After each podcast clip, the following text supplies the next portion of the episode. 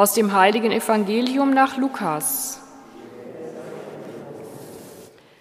Als sich für die Eltern Jesu die Tage der vom Gesetz des Mose vorgeschriebenen Reinigung erfüllt hatten, brachten sie das Kind nach Jerusalem hinauf, um es dem Herrn darzustellen, wie es im Gesetz des Herrn geschrieben ist, jede männliche Erstgeburt soll dem Herrn heilig genannt werden.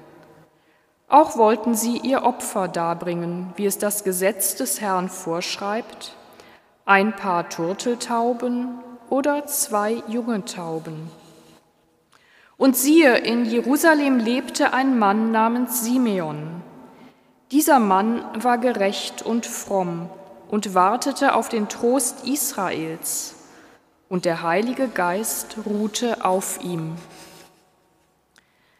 Vom Heiligen Geist war ihm offenbart worden, er werde den Tod nicht schauen, ehe er den Christus des Herrn gesehen habe.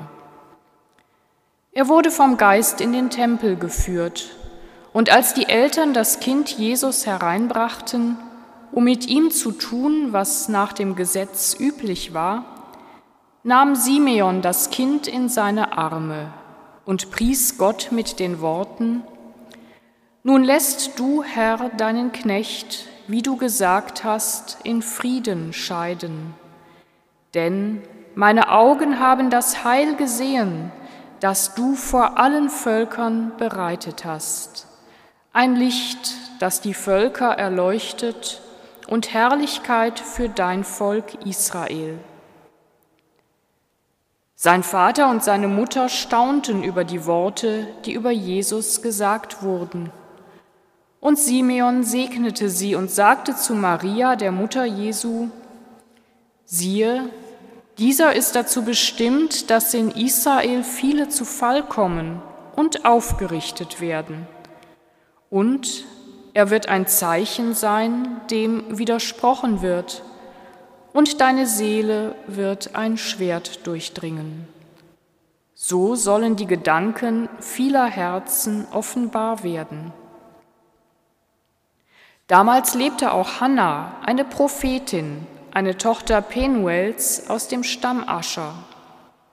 Sie war schon hoch betagt. Als junges Mädchen hatte sie geheiratet und sieben Jahre mit ihrem Mann gelebt. Nun war sie eine Witwe von 84 Jahren. Sie hielt sich ständig im Tempel auf und diente Gott Tag und Nacht mit Fasten und Beten. Zu derselben Stunde trat sie hinzu, pries Gott und sprach über das Kind zu allen, die auf die Erlösung Jerusalems warteten. Als seine Eltern alles getan hatten, was das Gesetz des Herrn vorschreibt, kehrten sie nach Galiläa in ihre Stadt Nazareth zurück. Das Kind wuchs heran und wurde stark, erfüllt mit Weisheit und Gottes Gnade ruhte auf ihm.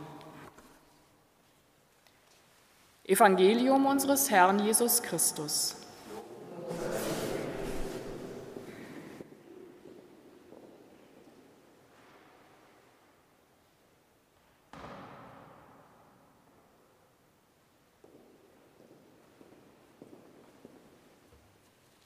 Bitte nehmen Sie Platz. Liebe Mitfeiernde, Generationen treffen hier aufeinander im Tempel. Generationen hören aufeinander. Generationen staunen übereinander. Hier werden verschiedenste Lebensformen und Daseinsformen sichtbar wie auf einer Bühne, in einer Szene.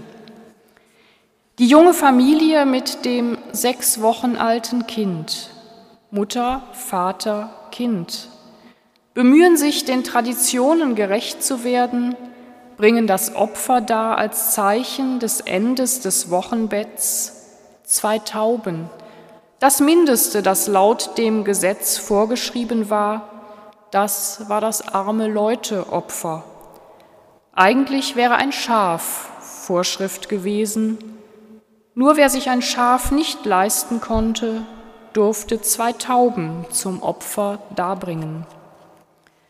Also eine junge Familie in einfachen Verhältnissen, vielleicht sogar in Armut, im Tempel, dem heiligsten Ort.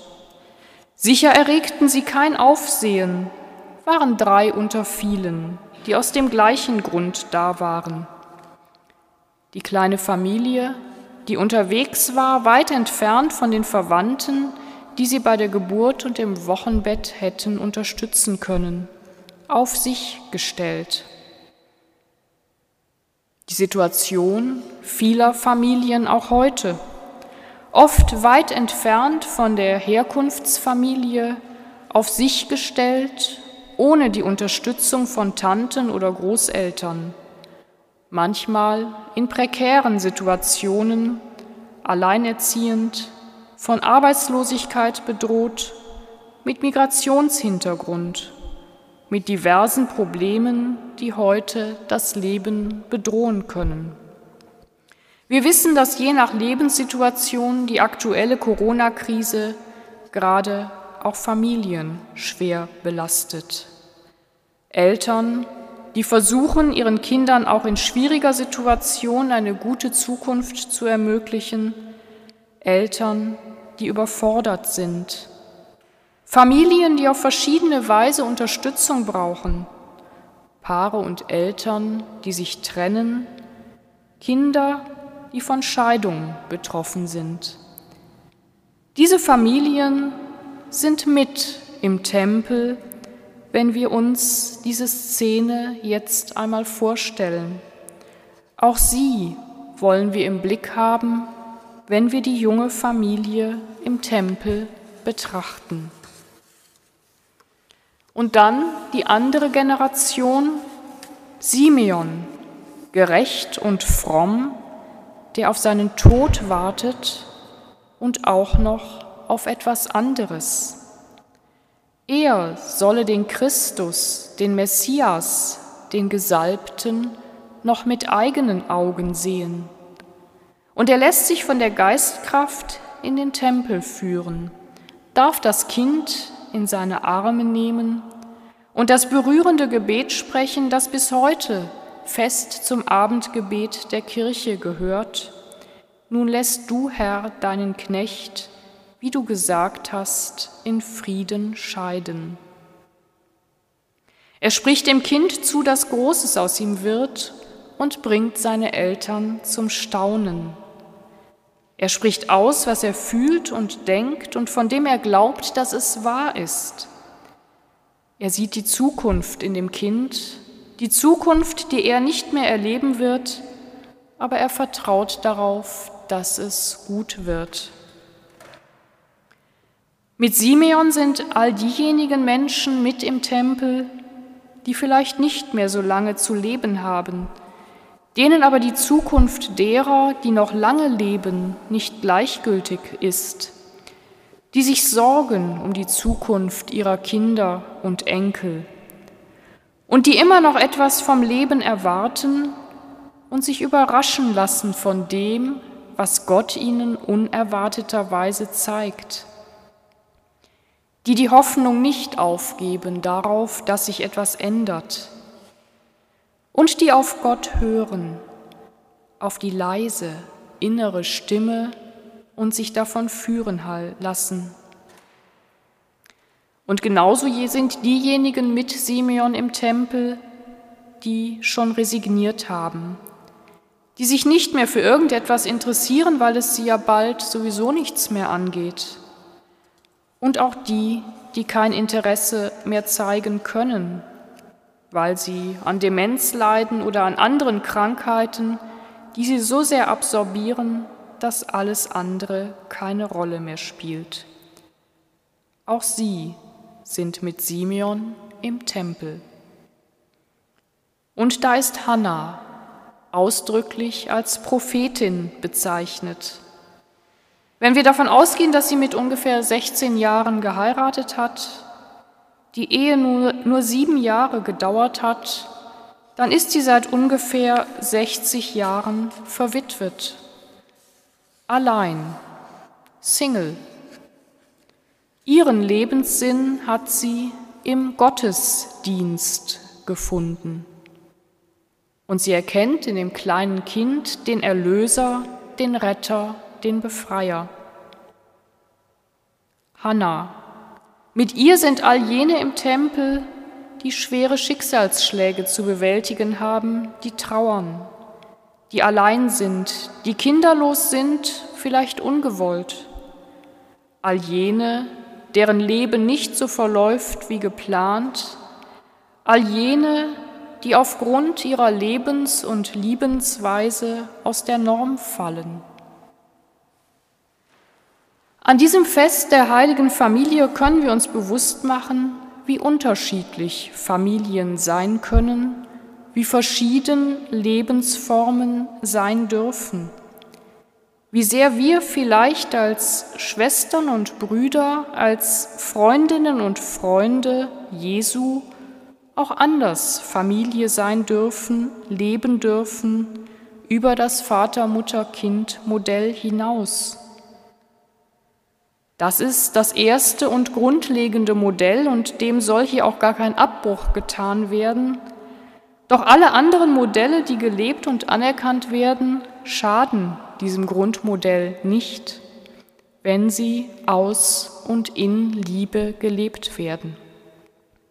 Man muss gar nichts bekämpfen. Verschiedene Lebensentwürfe und Formen können sich gegenseitig ergänzen und bereichern und nehmen die Menschen in ihrem So-Sein ernst. Im Miteinander und auf verschiedene Weise Familie Jesu Christi sein, das wäre ein Zukunftsmodell mit Wirkung. Und Jesus selber hat diese Erweiterung des Familienmodells ja ausgesprochen in einem Satz, der vermutlich tatsächlich von ihm selbst stammt, so ungewöhnlich ist er. Wer den Willen Gottes tut, der ist für mich Bruder und Schwester und Mutter. Leben wir das Lebensmodell, in das wir gerade hineingestellt sind. Bleiben wir offen für alle, die anders leben.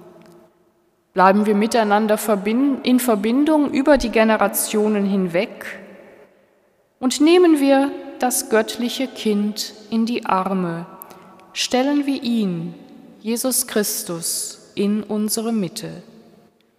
Dann kann dieses Fest der heiligen Familie unseren Blick weiten. Die Weisheit des Kindes kann uns lenken und die Gnade Gottes auch auf uns ruhen. Amen.